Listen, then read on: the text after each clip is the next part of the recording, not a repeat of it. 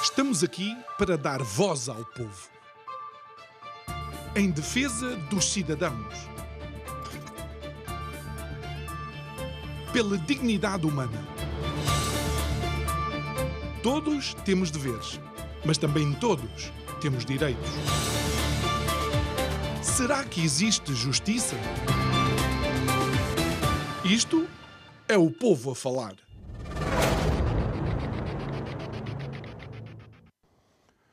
Boa noite e bem-vindos a mais um Isto é o Povo a Falar. O meu nome é João Nuno Pinto e hoje é sexta-feira. Vamos daqui a umas horas entrar no fim de semana. Obviamente, nós sabemos que muitos dos nossos concidadãos e se calhar alguns dos nossos telespectadores e ouvintes da Rádio Vida trabalham ao fim de semana para si. Dois bons dias de trabalho para aqueles que podem descansar, bom descanso, mas não podemos ir embora sem antes termos então a nossa última conversa com o último convidado desta semana tão desafiante que foi. Começámos em inglês com o Pascal Coppens e conversar um bocadinho sobre a China. Vamos eh, terminar em português e a falar sobre Portugal com o Jorge Marrão. Olá, boa noite, Jorge Marrão. Obrigado por estares aqui connosco mais uma vez. Um, esta semana foi notícia uma sondagem que saiu, creio que há, há um par de uh, dias, que é da Pitagórica. Um, que mostra que se as eleições fossem agora, o, o PSD ia ter, uh, ia vencer as eleições. Não sei qual é a análise que tu fazes, se dentro dessa mesma sondagem se podem fazer outro tipo de análises e também perguntar se de alguma forma surpreende, depois de uma sequência de semanas com casos, que apareça, uh, digamos, uma queda tão acentuada do PS. Uhum. Bom, em primeiro lugar, temos que ter alguma reserva em relação às sondagens, porque as sondagens têm falhado redondamente Verdade, sim, uh, nos resultados eleitorais e, portanto, uh, são usadas uh, politicamente a cada momento para, no fundo, ir alterando o sentimento das populações em relação ao que é que se está a passar uhum. no, no país. O que parece evidente com esta sondagem é que realmente há uma há uma queda notória do, do PS, uhum. o que seria de esperar perante, tanto, perante o descalabro que foram os últimos, os últimos meses. Eu gostar, gostaria de relembrar aqui aos, aos, aos teus espectadores que uh, isto é, é, é, é, é irónico, porque começa com uma entrevista na Visão com o Primeiro-Ministro a dizer que havia uma bolha mediática, e que havia os casos e os casinhos uhum. e depois essa bolha mediática, em vez de ser, eh, enfim, uh, ter rebentado e ter acabado, jogando ele, dando a entrevista que acabava com a bolha mediática, a bolha cresceu desde essa altura. Ou seja, a montanha não pariu um rato. A montanha não pariu um rato. E, portanto, isso foi uma, foi uma surpresa, provavelmente para o próprio Primeiro-Ministro e para o próprio PS, hum. que entrou em modo de reflexão interna, o que quando um partido começa-se a juntar e o Primeiro-Ministro tem que se deslocar ao partido para explicar o que está a hum. passar, hum. significa que, afinal, a coisa é muito mais grave do que nós provavelmente poderíamos imaginar. O que eu, o que eu, o que eu vejo é que, hum, perante eh, a estratégia do PSD, porque há uma estratégia do PSD que, que é uma estratégia inteligente no sentido em que, bom, se forem eleitos para governar por maioria absoluta, façam lá o que têm a fazer e nós tranquilamente esperamos pelo, pelo, pelo momento em que temos que aparecer, que é nas eleições. Uh, mas o que ficou claro é que as pessoas estavam a ficar cansadas de não uh, ter uma alternativa evidente.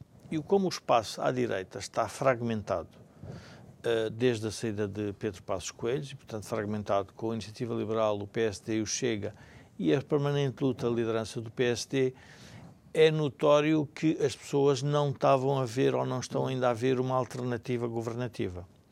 E, portanto, a grande surpresa é um bocadinho essa: é como é que, de repente, o PSD, que se manteve relativamente calado, tem uma, uma hum. expressão potencial de voto maior já que o, que, o, que o PS, portanto, significa que as pessoas estão realmente a mudar. E isto é importante uh, dizer porque quem está e quem observa a política, quem acompanha a política de perto, tem a ideia que os eleitorados são rígidos, que se agarram aos partidos e que dificilmente Há uma franja há uma ainda franja. em Portugal sim, sim, substancial. Uma... Ainda não estamos ao nível de outras democracias mais voláteis ainda, não. Mas, de repente, o que nós assistimos é que o eleitorado, quando percebe que não se está a governar bem, muda. E o mais interessante das, destas sondagens é que estas sondagens provam aquela máxima da democracia, que é, na democracia não se escolhe o melhor, afasta-se o incompetente. Porque, no fundo, é dizer, se estes tipos não servem, então venham outros. E, portanto, é isso que muitas vezes acontece. E tanto isto é verdade, que o próprio PS construiu uma narrativa nos últimos tempos, dizendo que não há alternativa. Ora, isto é um contrassenso na democracia. A alternativa está no Parlamento.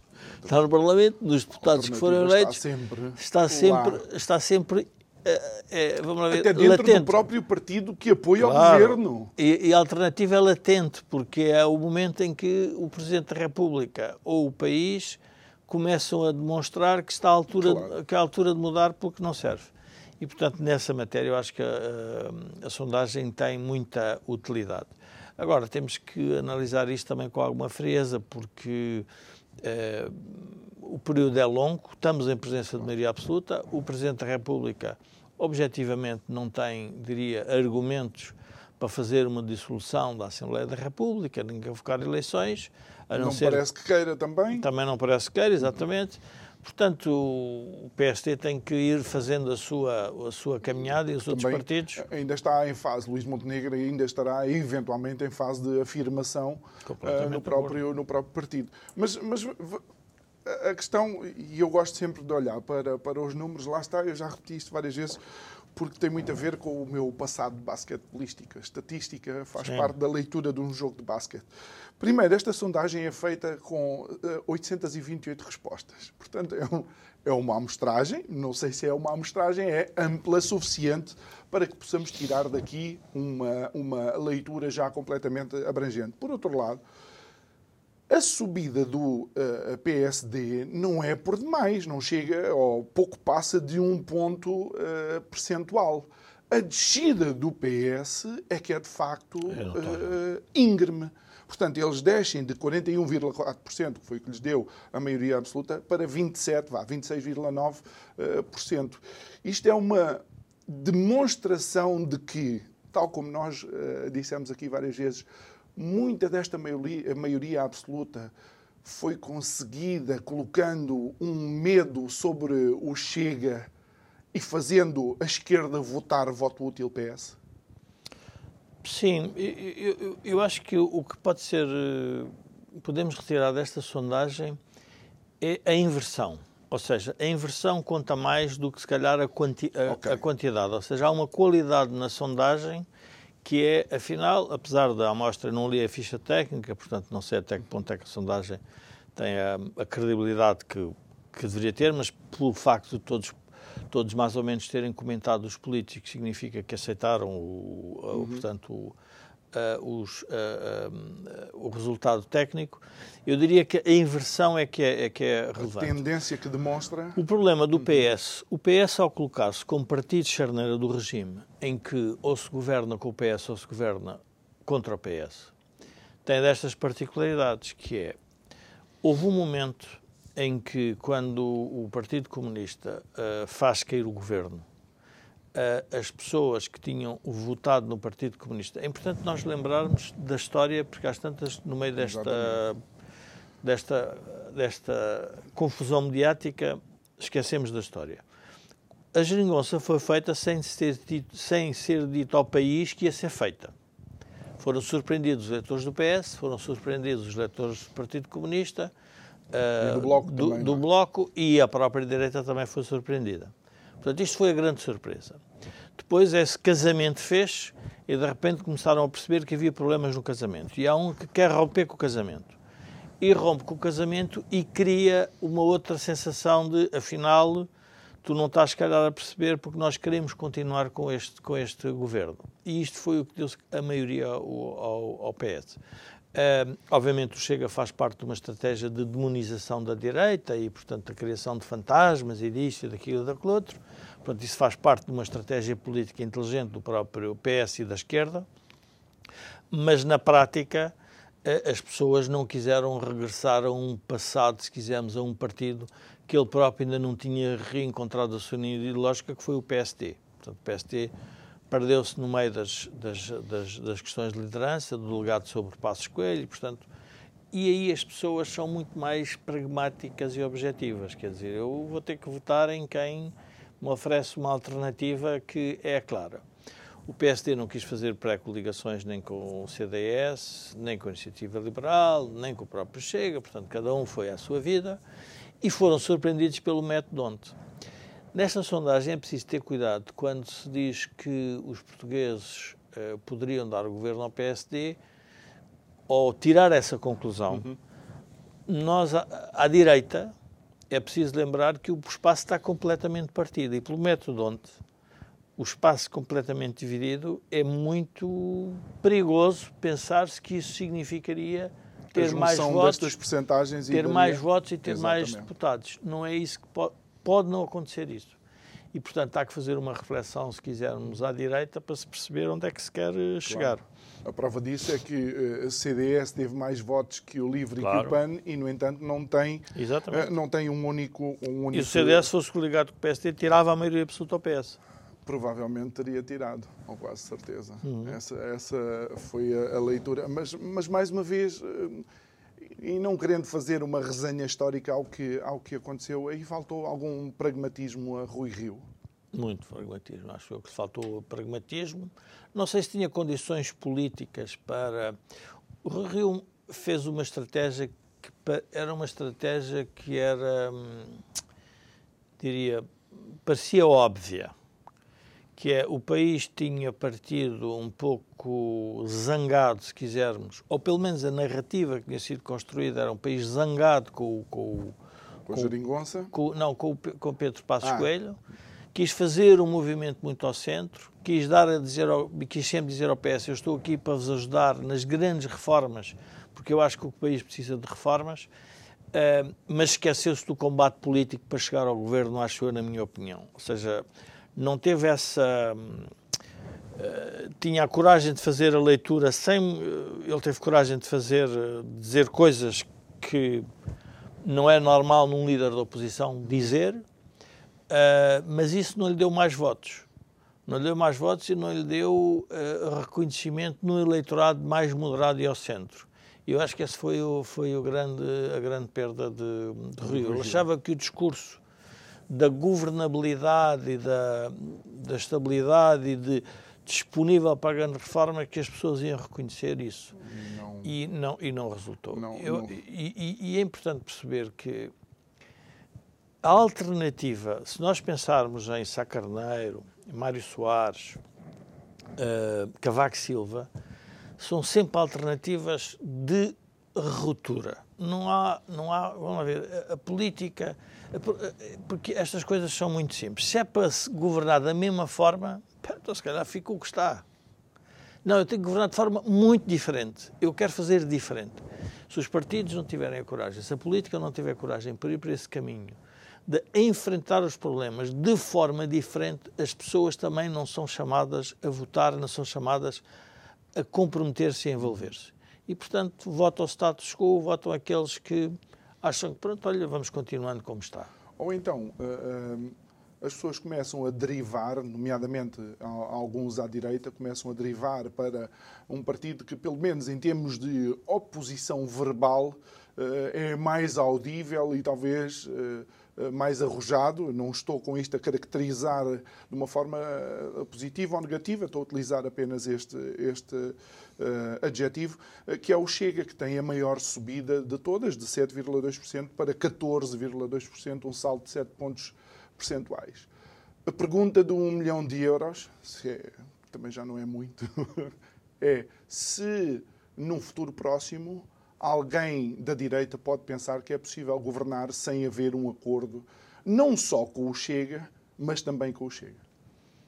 É evidente que tem que, vamos ver, tem que se chegar a um acordo ah, ah, o tema, o tema central de uma coligação é a força do partido que origina a coligação e que tem força suficiente para levar o partido que, tem, que é minoritário, no fundo, nas coligações há sempre um partido júnior, um partido minoritário, e aceder a que algumas políticas desse partido minoritário, mas, mas aceitar que esse partido minoritário aceita, uh, se quisermos, a, a, a regras da coligação.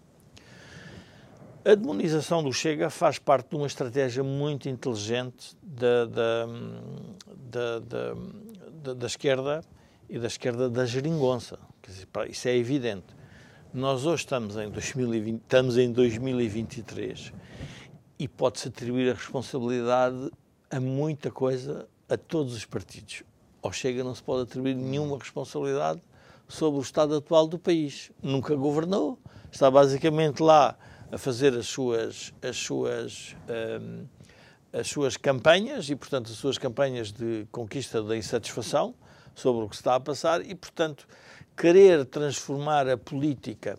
Repara, eu, no outro dia estava a assistir uma, a uma entrevista ao Luís Montenegro e pensei para comigo que é fascinante.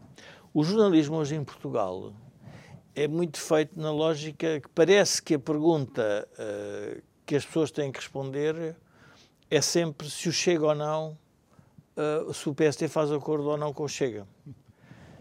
É uma pergunta um bocado. Faz parte, mas diga assim, mas sendo um partido do arco constitucional, como são todos os partidos, é natural que mais tarde ou mais cedo se chegue a acordo para governar. Quer dizer, não há ali. Qual é a dificuldade? Ah, é porque não agrada ao PS e não agrada à extrema-esquerda? Mas quer dizer, o PSD tem que ter a sua própria autonomia sobre o que Aliás, quer fazer. Nós lembramos bem da época em que uh, o, o, Bloco era, uh, digamos, o Chega da esquerda e que o PSD também, ou algumas vozes no PSD ou no CDS, também utilizavam esse princípio uh, de demonização. Aquilo era os esquerdopatas, por assim dizer, não é? Ou não foi eu, tanto? Eu julgo que são, são realidades muito distintas a radicalização dos eleitorados é resultante de uma, se quisermos, de uma radicalização do que se está a passar em muitas matérias no espaço mediático.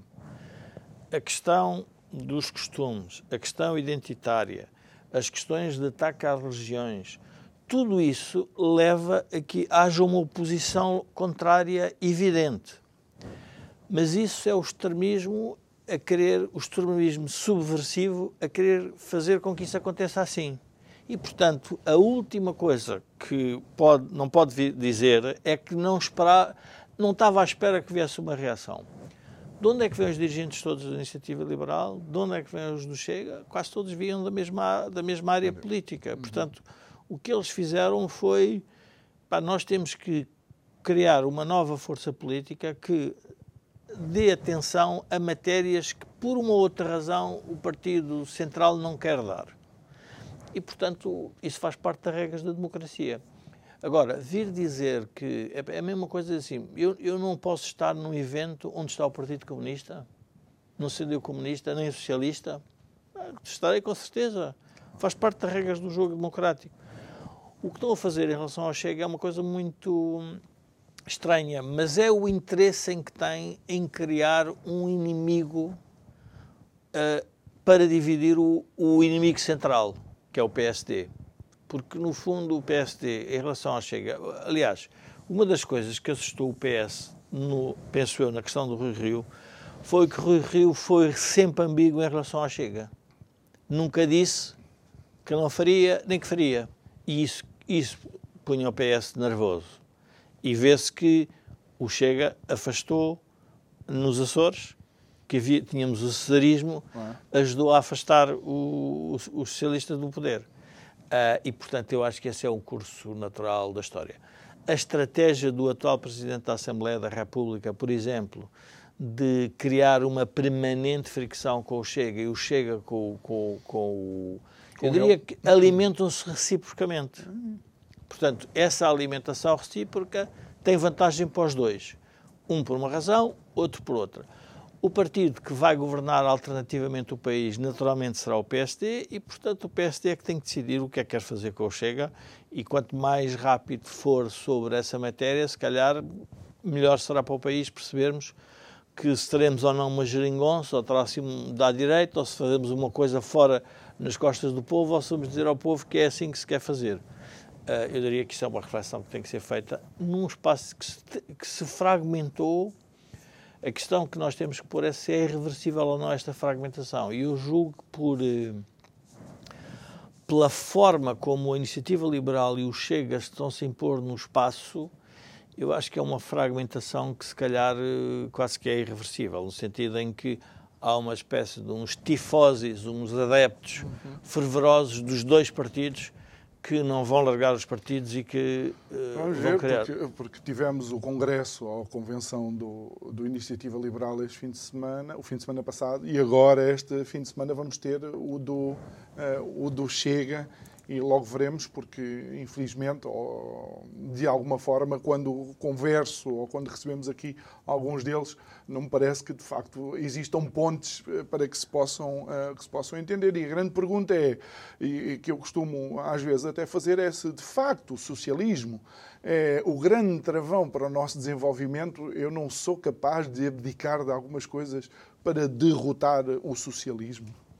Não, mas vai ser isso vai acontecer naturalmente, João, porque, vamos ver, o, a política é feita para resolver os problemas das pessoas. É óbvio que tem conceitos ideológicos por trás, tem, tem, tem, tem valores, tem, tem histórias, mas depois, em termos práticos, os, os governos que, que, tomam posse, se me perguntarem o que aconteceu em França ao Partido Socialista, desapareceu. Uh, portanto, porquê? Porque se afastou da realidade, criou, fez estratégias erradas, portanto, tudo isto faz parte da, da, política. E em democracia nós não podemos ter medo dos partidos, porque há uma outra. Quando eu vejo um partido a demonizar muito o outro, eu ponho, desconfio logo, porque a democracia é a dar oportunidade a vozes discordantes e partidos, e, e, não tendo esses partidos capacidade de impor, se quisermos, um modelo governativo e de sociedade por ele próprio, porque nós temos instituições que não permitem isso, então nós não temos de ter medo dos partidos.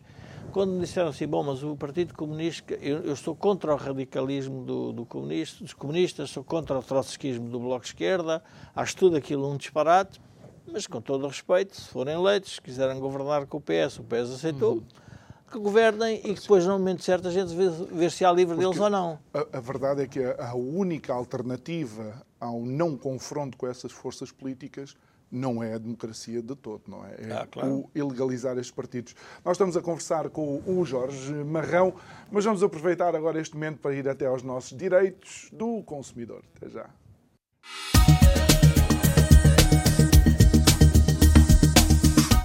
Salve!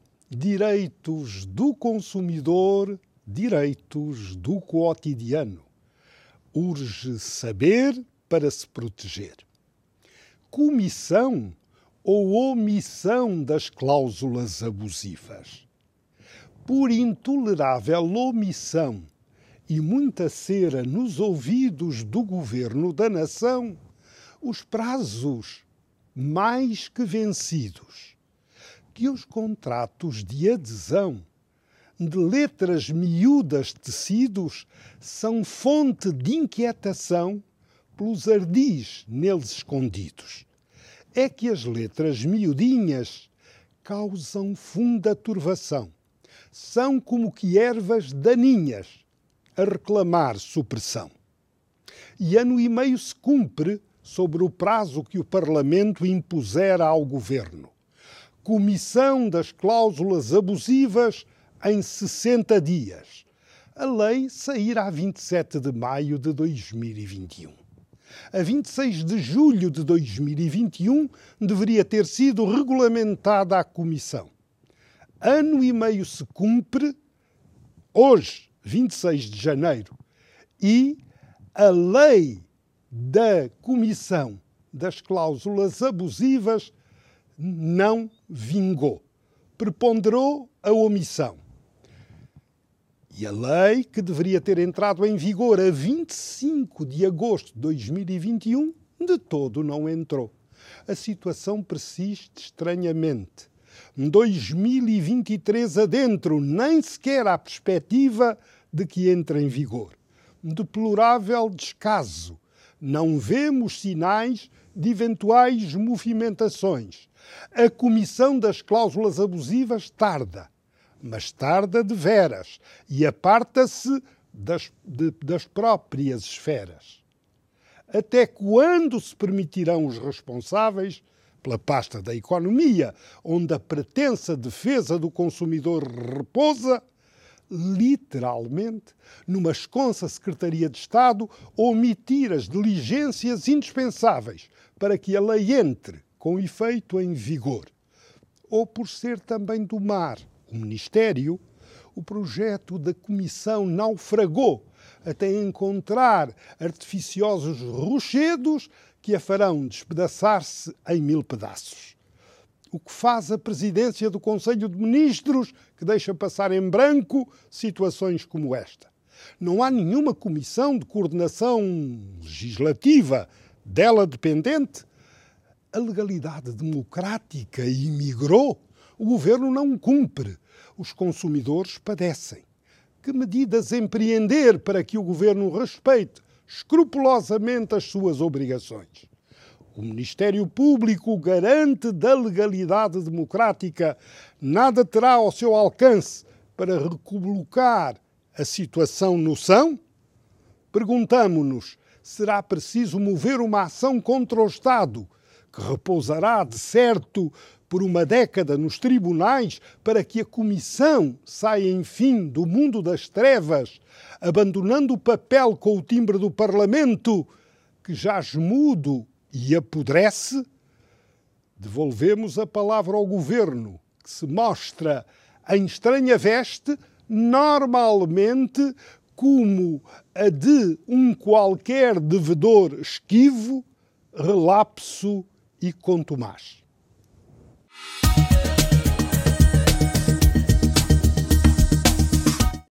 de volta ao nosso estúdio, depois de termos visto a rúbrica de direitos do consumidor com o professor Mário Frota.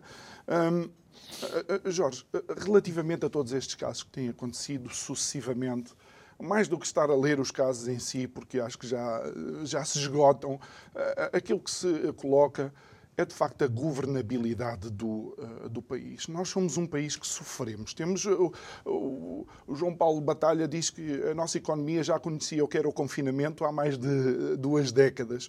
A, a minha questão é que com tanto foco que nós tínhamos que ter, altamente eficazes, altamente eficientes, se fosse uma empresa que precisasse fazer um turnaround, cada euro era um euro, cada cêntimo era um cêntimo. Andamos neste neste marasmo. Isto é que é uma autêntica, o autêntico pântano que falou, não sei, acho que foi Guterres que falou do pântano. Eu julgo que é, mas nós temos. Eu gostava de enquadrar esta questão da, da governabilidade e do que se tem passado nos casos numa, numa perspectiva um bocadinho mais lata. Os países que foram numa lógica que podemos chamar a República dos Juízes, ou seja, quando a política, para fazer política, se socorre da justiça, normalmente o resultado é este. Ou seja, é um descrédito total da política, é um descrédito total dos políticos e, portanto, a democracia fica minada porque as pessoas ficam desconfiadas porque trás de qualquer político está de certeza um interesse oculto, uma história esquisita, uma história anormal, uh, extraordinária e, portanto, tudo isso leva a que haja uma reação negativa das populações em relação à política. Portanto, eu julgo que há aqui um tema, a responsabilidade disso é dos políticos, porque eles, quando começam com a frase a justiça o que é da justiça, a política o que é da política, há uma coisa que se estão a esquecer, têm que fazer política na justiça, porque senão o resultado pode ser este. A história de não querer discutir a política, ter dificuldade, é interessante, eu acho que valeria a pena tu, como jornalistas, pegar na abertura dos anos judiciais dos últimos 20 anos e, e perceber o que é que lá foi dito pelo Presidente da República, uh, pelo Presidente do Supremo Tribunal de Justiça e pelo Ministro da Justiça. Aquilo é sempre a mesma história. Uhum. E as pessoas não acreditam, já não acreditam que a justiça é capaz de julgar uh, tempestivamente, ou seja, a momento, momentos políticos. Portanto, isso é uma faceta deste problema. A outra faceta é porque é que há tantos casos assim? Eh, eu que trabalhei em empresas, havia um tema, que trabalhei muito com temas culturais nas empresas. Há um, um autor americano, um filósofo de gestão, no fundo, se quisermos, que diz que nenhuma empresa é melhor que o seu líder. Ou seja, os líderes definem o valor central dessa empresa. E a partir daí, os empregados, mais ou menos, seguem o caminho da liderança. Se o caminho da liderança for para o laxismo, para o desleixo, para abaixo acontecerá isso. Se a liderança for para rigor, para, para cumprimentos estritos das, das, das leis e das funções, dos regulamentos, tudo muito levado ao extremo, um picuinhas sobre tudo hum. isso, então as pessoas adaptam-se a isso. E o que aconteceu foi, nesta maioria absoluta do PS, isto foi cada um PRR. Tivemos a esquerda, dominamos a comunicação social por completo temos o espaço mediático do nosso lado. Epá, cada um faz o que lhe apetece, achando que a sociedade não ia escrutinar. Hoje a sociedade tem uma nova característica muito diferente do passado. Os políticos falavam. Hoje a relação entre os políticos e os mídias é fascinante porque os jornalistas tradicionais não conseguem entender as redes sociais e não percebem que as redes sociais hoje são um jornalismo, se quiser, um mídia diferente faz aquilo de forma diferente e os políticos tradicionais não conseguem perceber os mídias. E, portanto, foram atacados por ou jornais que não são mainstream e que a política desconfia. O caso concreto em Portugal é o Correio da Manhã. O Correio da Manhã faz manchetes que uh, põe os cabelos em pé e disse todos os pelos, todos os políticos das pessoas. Mas depois, na prática, nós começamos a ver que é por ali ou por alguns jornais que de vez em quando fazem assim umas fugas, que de repente é por ali que está um problema que tem que ser eh, corrigido na sociedade.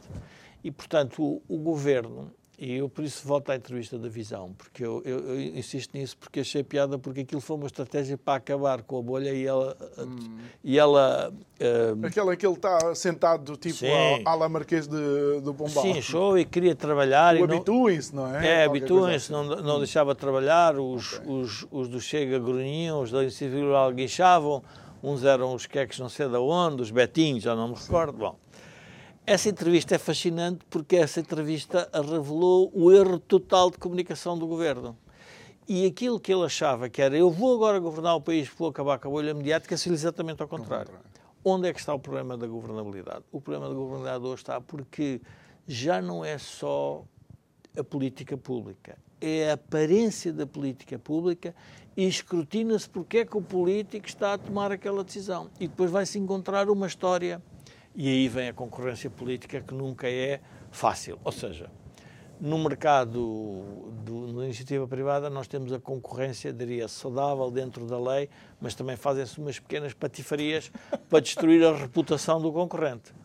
Na política, é, e quem vai para a política, a última coisa que ele pode, uh, não pode, não pode se queixar é que vai ser insultado todos os dias por alguém e por que razões não sabemos, mas isso faz parte do jogo da, da, política. da política. E, portanto, o que correu mal foi que foram muitos casos, não foram só casinhos, foram casões mesmo, e, portanto, tudo isso cria uma, uma espécie de uma inferioridade hum. de governação. E a inferioridade de governação é. Basta ver os próprios debates, os debates uh, quinzenais do Parlamento. Os debates não se centram em matérias eh, ou seja, o, que é interessante ver é que o debate, quem traz o debate para o Parlamento são as redes sociais, são uh, o que se está a discutir fora do Parlamento e tem que ir para dentro do Parlamento. Mas o Parlamento é incapaz de criar os, um. Os, os trends das redes sociais é que determinam o que é que se. Isso revela uma subversão da democracia, okay. nesse sentido, porque eles deveriam ter. Qual é o debate essencial da sociedade portuguesa? Não se consegue ter esse debate porque tem que se discutir o caso A, o caso B, o caso C. E depois, qual é o problema? O Parlamento nunca conclui. Não consegue concluir. Porque, primeiro, as forças políticas estão. Uh, os deputados, né, as forças políticas, os deputados estão uh, presos à disciplina partidária, ninguém consegue romper e dizer, pá, se calhar o outro tem razão e depois há, há, sistemas eh, de bloqueio também dentro das próprias audições, formas de esvaziar as perguntas que os outros eventualmente até um, queiram fazer, um, não é? Um, um, socialista, um amigo meu, um, um socialista, que está a já faleceu, mas tinha, tinha piada. Uma vez perguntei-lhe porque é que ele tinha sido do Parlamento e ele disse-me: vai sido do Parlamento porque uma vez um deputado da minha bancada disse: não li, mas não estou de acordo. Ou seja, uh, vocês. Não li, mas não estou de acordo. não li, mas não estou de acordo. Portanto, ninguém lê o que okay. diz. Qual é o sentido de voto? É aquele. Epá, então estar de desacordo. E, portanto, não, havendo essa, não havendo indisciplina partidária, portanto, tudo se. E reparem, as comissões de inquérito são sempre um flop. Uh, os debates mais ou menos entram-se com uma ideia e sai-se exatamente com a mesma ideia. Portanto, não se, parece que não se aprende dentro da democracia. E isso é um bocado a subversão do próprio jogo do, democrático e democrático. da saúde das instituições. E isso desfoca o Primeiro-Ministro, porque um debate obriga o Primeiro-Ministro a preparar-se para o debate. E, portanto, tem que se preparar com os seus assessores, tem que discutir com os ministros. E às tantas está-se a discutir, que tem-se problemas de uma dimensão brutal e o Primeiro-Ministro realmente fica concentrado em pequenas coisas que uh, ele mas, próprio. Mas as redes sociais são incontornáveis. Convém, convém, de facto, um político, ou os políticos e o próprio governo, olhar para as redes sociais e, e vou dizer pelo seguinte. Porque também foi notícia de que um jornal de primeira linha histórico na praça portuguesa sabia já da notícia do meio milhão da Alexandra Reis da TAP e, no entanto, a política editorial achou que não seria uma notícia uh, para colocar. Oh, oh, João, é, isso é o, é o, descrédito sempre da comunicação social. Quando a comunicação social, o jornalista, por natureza, tem que ser um, um insatisfeito com a realidade, ou seja, alguém que desconfia sempre do que lhe estão a dizer. Isso faz parte das regras do natural ceticismo, se quisermos, do jornalismo, do escrutínio. Quando o jornalista começa a ter autocensura, porque têm medo como é que interpretam e das forças e dos fonemas que recebem, vá para outra profissão. Um tipo vai para a polícia, vai para juiz, vai para jornalista, a probabilidade de ele ter menos amigos é muito maior do que para um tipo que quer ser popular, não é? quer dizer, não quer ser popular. Ou então de ter amigos interesseiros também. E de amigos interesseiros. Portanto, tudo isso. E, e é, é, é este tema do, da comunicação social porque quando nós vimos alguns filmes sobre a formação da democracia na América, uma, um dos aspectos relevantes da formação da democracia da América foram os, foram os, os ricos, os, os na, na, terminologia do Bloco e do PC, os privilegiados, hum. investirem em meios de comunicação social para criar ideias sobre a sociedade americana. Nós hoje vemos o Elon Musk a fazer isso no Twitter e temos todas as pessoas contra. Porquê? Porque o Elon Musk foi para o Twitter uhum. para fazer uma política editorial que é diferente da que estava estabelecida. Não. E Mas qual é o problema com isso? Nenhum. Nenhum. Ninguém Mas tinha, não. problema em ter o, ninguém tinha problema em ter o Jeff Bezos com o Washington Post, acho eu. Claro, mas, mas por isso, por dizer, porque é o mainstream que não claro. aceita que haja a rebeldia dentro do, oh Jorge, do status quo. E já porque estamos a falar nisto, eh, foi a notícia desde ontem que a DirecTV eh, deixou cair a Newsmax nos Estados Unidos. A Newsmax, que é um canal de televisão uh, republicano ou conservador, ou do espectro conservador, foi retirado sem pré-aviso uh, da DirecTV, deixando milhões e milhões de pessoas sem acesso a essa informação. Sim, mas essa luta, vamos lá ver, essa, a, a, a, vamos lá ver, a cultura do cancelamento que era feita pelos Estados, no sentido em que os Estados ditatoriais eliminavam vossos discordantes. Hoje a cultura do cancelamento é muito mais perigosa porque é uma cultura de cancelamento feita no mundo corporativo, hum. sem uma regra que nós não percebemos. Verdade. Sem uma regra que nós não percebemos. E depois é uma cultura de cancelamento social. Onde é que eu noto isso? Nós hoje temos, temos toda a gente tem WhatsApp, tem grupos, e de repente há uns tipos que saem do grupo sai do grupo porque o tipo escreveu uma coisa que ele não está de acordo. Uhum. E em vez de debater e discutir, nós agora sai do grupo. Portanto, a cultura do cancelamento hoje é uma cultura quase, é muito antidemocrática. O imediatismo. Isto que aconteceu, por exemplo, agora com este ator que estava a representar um personagem trans, não sendo ele trans, Sim, e foi invadido é o palco. História... Quer dizer, isto é a destruição até da própria profissão, da própria arte de, de ator. O, o tema é que a subversão da sociedade ocidental é uma estratégia da esquerda radical que começou há muitos anos, começou dentro das universidades, instalou-se nos meios de comunicação passou para o mundo das, eu diria, dos recursos humanos das corporações. Tudo isso faz parte de uma estratégia. E é essa reação que os eleitorados estão a ter. Não é por acaso que os eleitores estão-se a radicalizar e a fragmentar. E a ver fações cada vez mais hum. conservadoras que não estão de acordo com isso. E, portanto, tudo isto faz parte, se quisermos, do jogo democrático. Uh, obviamente tem consequências também para as próprias. Quando se joga nas franjas da democracia, no claro. fundo, não é? Para tentar equilibrar o, o balancé. É a radicalização. E, portanto, e o que é que nós vamos precisar? Há um, há, um, há um, amigo meu que me dizia que o que nós vamos precisar são moderados radicais. Ou seja, o moderado radical é aquele tipo que diz: pá, eu sou moderado por natureza, quero fazer isto bem, epá, mas vocês não me provoquem porque é por ali que vamos ter que ir. E vão nascer os moderados radicais, são aqueles que vão reformar as sociedades e não vão estar dependentes da democracia direta. Qual é o tema das redes sociais?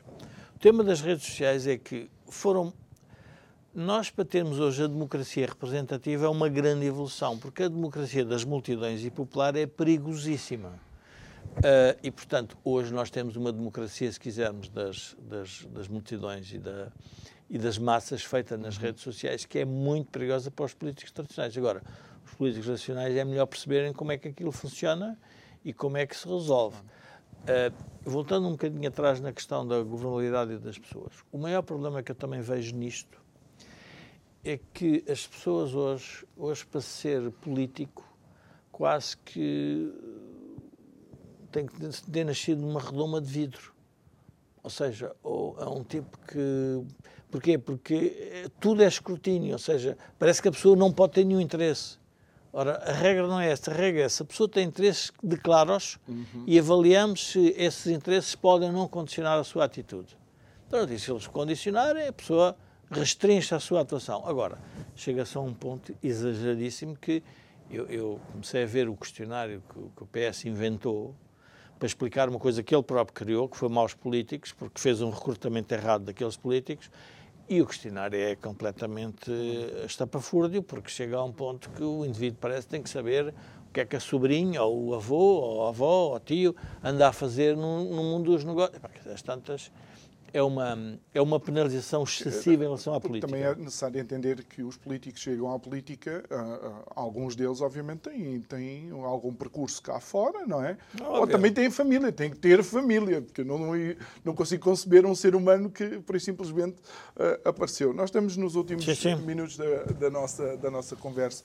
Eu não, eu não quero abordar isto por causa do, do valor em si, nem quero abordar porque seja, digamos, um um tema que causa algum tipo de uh, clivagem, uh, mas esta, esta questão do palco das Jornadas Mundiais da, da Juventude para mim tem uma, uma componente que, que, me, que de alguma forma me preocupa. Ah, a Lei 16-2001, de 22 de eh, junho, fala sobre a liberdade religiosa. Está assente no artigo 161 da Constituição e diz no número 2, no artigo 2 do número 2, que o Estado não pode discriminar nenhuma religião nem comunidade religiosa. Isto será que fomos além daquilo que era necessário? Isto, é, isto negocia-se como o Mundial do Qatar ou em qualquer outro sítio. Há estádios, não há estádios. Como é que o Estado fica? Como é que Lisboa fica? Como é que o Presidente fica? Não por causa dos 5 milhões, mas, mas por causa desta provável decalagem entre aquilo que é a relação hum, da Santa Sé com Portugal relativamente às outras religiões. João, eu, eu, eu, quando vejo estes movimentos uh, de multidões e de massas, tento tentar, faço sempre o exercício de perceber qual é a origem disto. Porquê é que isto aparece? O ataque permanente às religiões faz parte de uma estratégia da esquerda radical, subversiva, não conservadora, que quer atacar as, as instituições conservadoras da sociedade. E, portanto, se era por causa do palco, ou era por causa da estrada, ou era por causa do caminho. Uh, depois, estranhamente, vem-se falar na rentabilidade de um palco. E eu pergunto a mim mesmo, quer dizer, quais são os investimentos que a Câmara de Lisboa fez nos últimos 50 anos que foram um desastre completo.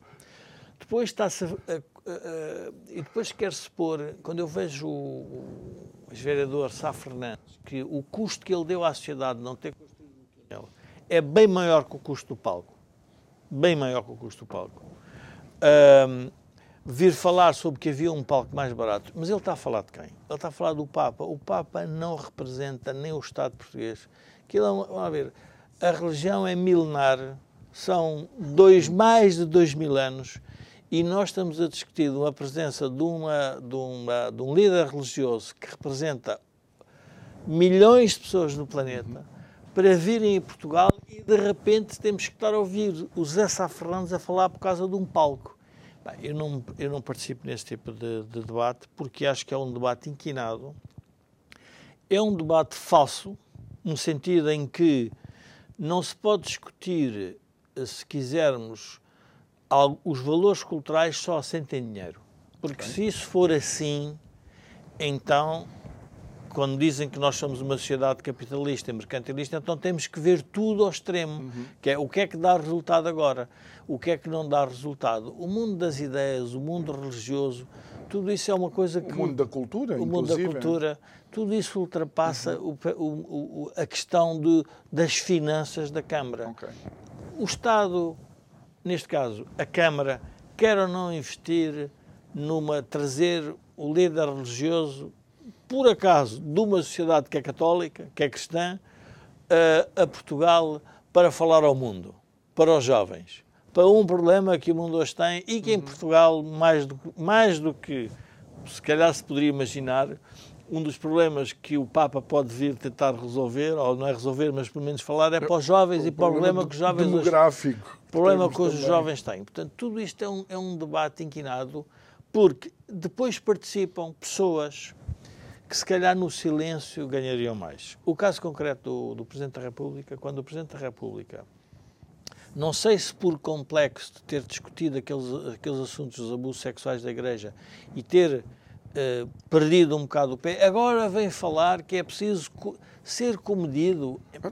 Ele, inclusive, faz uma análise ao caráter do próprio Papa, não sei, o próprio Papa Francisco, sendo franciscano, que é um Papa comedido, eh, e está a falar do líder da maior religião mundial. A minha questão é se o Estado português, que supostamente é laico, onde existe uma separação de poderes existe, quer dizer, onde se propõe uma separação de poderes evidente, se não poderá aqui estar eventualmente a abrir espaço para que depois tenha que ter uma postura igual para com outras religiões.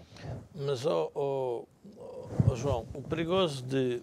Vamos ver, o Estado tem que interpretar a comunidade onde se insere. O Estado não é uma coisa abstrata. Claro. Ou seja, um Estado, um Estado perante. Um Estado laico num país muçulmano não se comporta da mesma forma que um Estado laico num país cristão. cristão. Portanto, tem que respeitar um bocadinho as vontades dessas populações. Uhum. E, portanto, perceber e ler isso.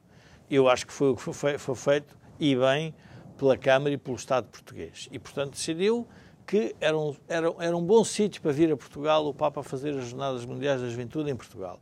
Portanto, a partir daí está resolvido. Porque se nós queremos, porque esse é o problema da igualdade e das minorias, porque nós estamos a discutir a minoria.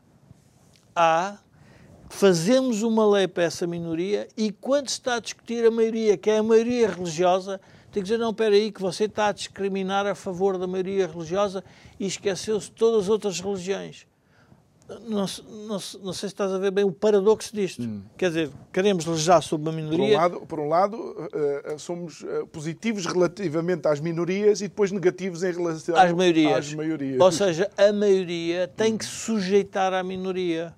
E, portanto, nada disso. É, vamos lá ver, tudo isto é um bocado insano, insensato, hum, porque. Claro. A leitura que a Câmara fez é uma leitura normal da, da cidade e a cidade recebe líder do. E estamos a pensar. Isto é e estamos no último, nos últimos segundos Pronto, mesmo, Jorge. não é o líder, é. O, o Papa não é, um, não é uma popstar. Hum. O Papa representa um conjunto de valores para um conjunto de cidadãos do mundo. E aí é um hum. Papa que vem a Portugal, não é, eu diria, não é o bispo, nem que seja emérito ali de uma paróquia. Pode ser que depois a seguir. Uh uh, a Jennifer Lopes vai lá dançar aquele palco que vai levar 2 mil pessoas. Olha, Jorge, muito obrigado por ter estado aqui connosco mais uma vez. Obrigado a si que nos acompanhou. Um excelente fim de semana para si, para os seus. Na segunda-feira vamos estar de volta. Obrigado por nos acompanhar. Até segunda.